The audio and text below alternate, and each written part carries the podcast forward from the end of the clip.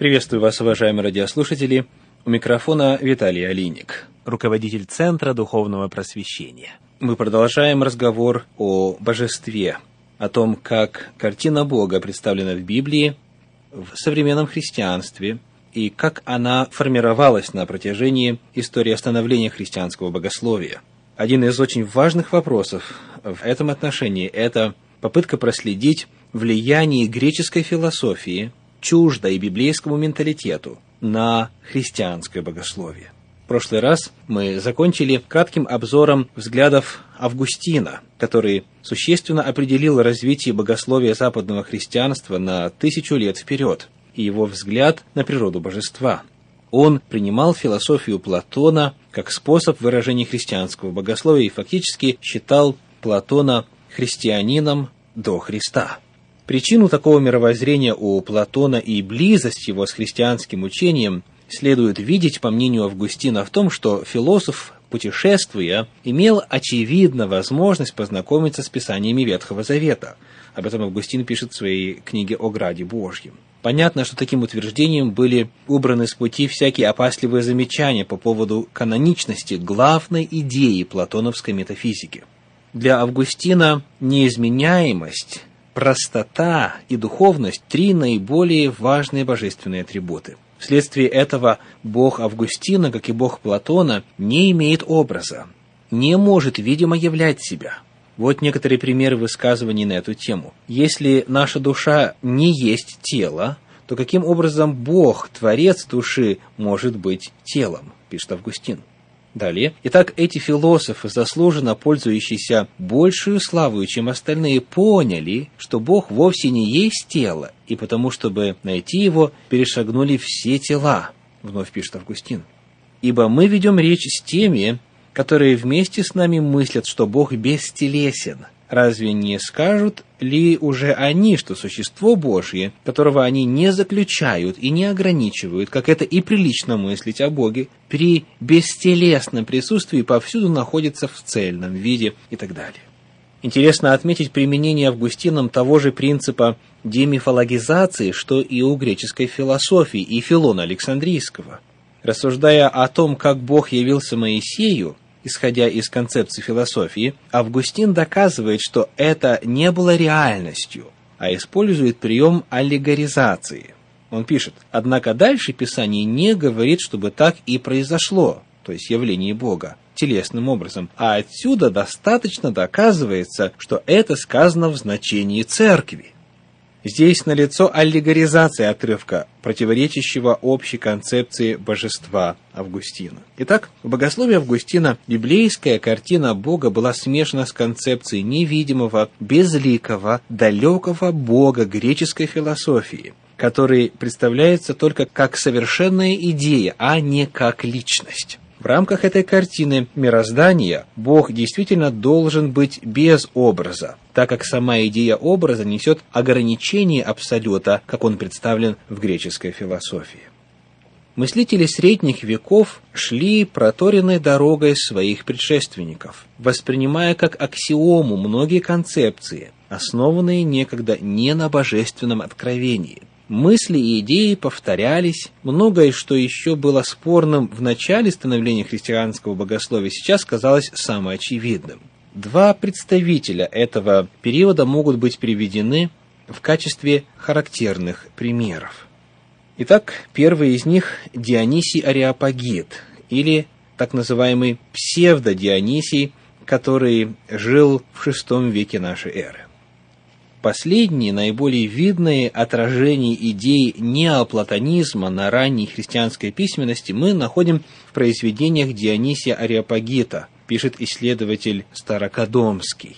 Автор труда «Корпус Ареопагитикум» не считает возможным, следуя апофатическому методу, то есть методу отрицания, приложить к определению Бога какие-либо положительные свойства, ибо он выше всех видов бытия, и потому не может быть назван ни жизнью, ни силой, ни премудростью, ни единством. Он есть все во всем и в ничем ничто.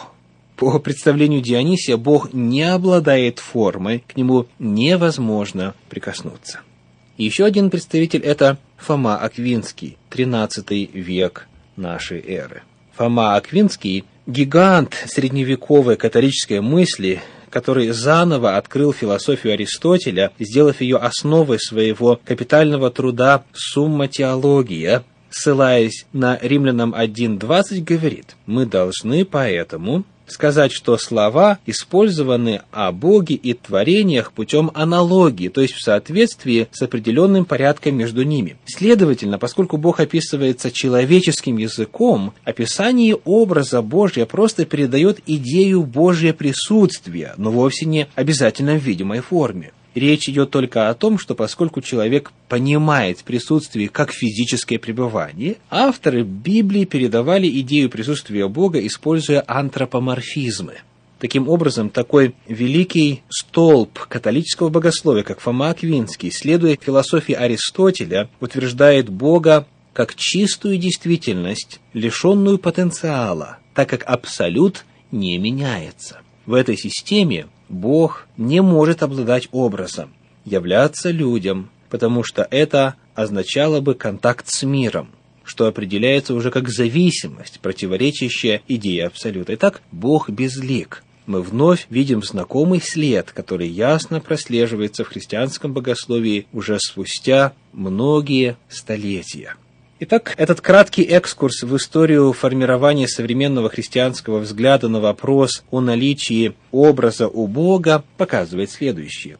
В целом, библейское описание образа Божия не принимается как реальность. Мы обнаружили следующие объяснения библейского описания образа Божия. Это символ или аллегория, или это антропоморфизм – на формирование подобного взгляда оказала решающее влияние греческая философия, где Бог как идея, как невидимая сущность не может иметь образа. Итак, как же в действительности разрешить этот вопрос о такой несхожести представлений и концепций? Пророки Библии, пророки Ветхого Завета, авторы Нового Завета, в том числе Иоанн Богослов, рисуют Бога как реальную личность, которая говорит, действует, которая мыслит, которая описывается, которая представлена видимым образом. С другой стороны, греческая философия, в особенности в трудах Платона и его дуализма, которой следовали Филон Александрийский, иудейский философ, и затем многие писатели и отцы христианской церкви утверждают, что Бог должен относиться к сфере идей, к сфере духовного, к сфере абсолюта, и потому не может быть представлен каким-то образом. Он, в принципе, не соприкасается с материей. Он абсолютен в греческом понимании этого термина. Это две противоречащие друг другу, не согласующиеся друг с другом концепции – и вторая, упомянутая нами, о Боге как безликом, бесформенном и фактически бездействующем, получила достаточно широкое распространение в христианском богословии по причине влияния греческой философии. Что Библия фактически говорит на эту тему? Как объяснить вот те описания Бога, которые в таком большом количестве присутствуют в ней? Прежде чем перейти к разрешению вопроса о действительной природе библейского описания образа Божия представляется необходимым привести некоторые предварительные замечания. Эти замечания касаются самой природы библейского языка и его возможностей в описании Бога.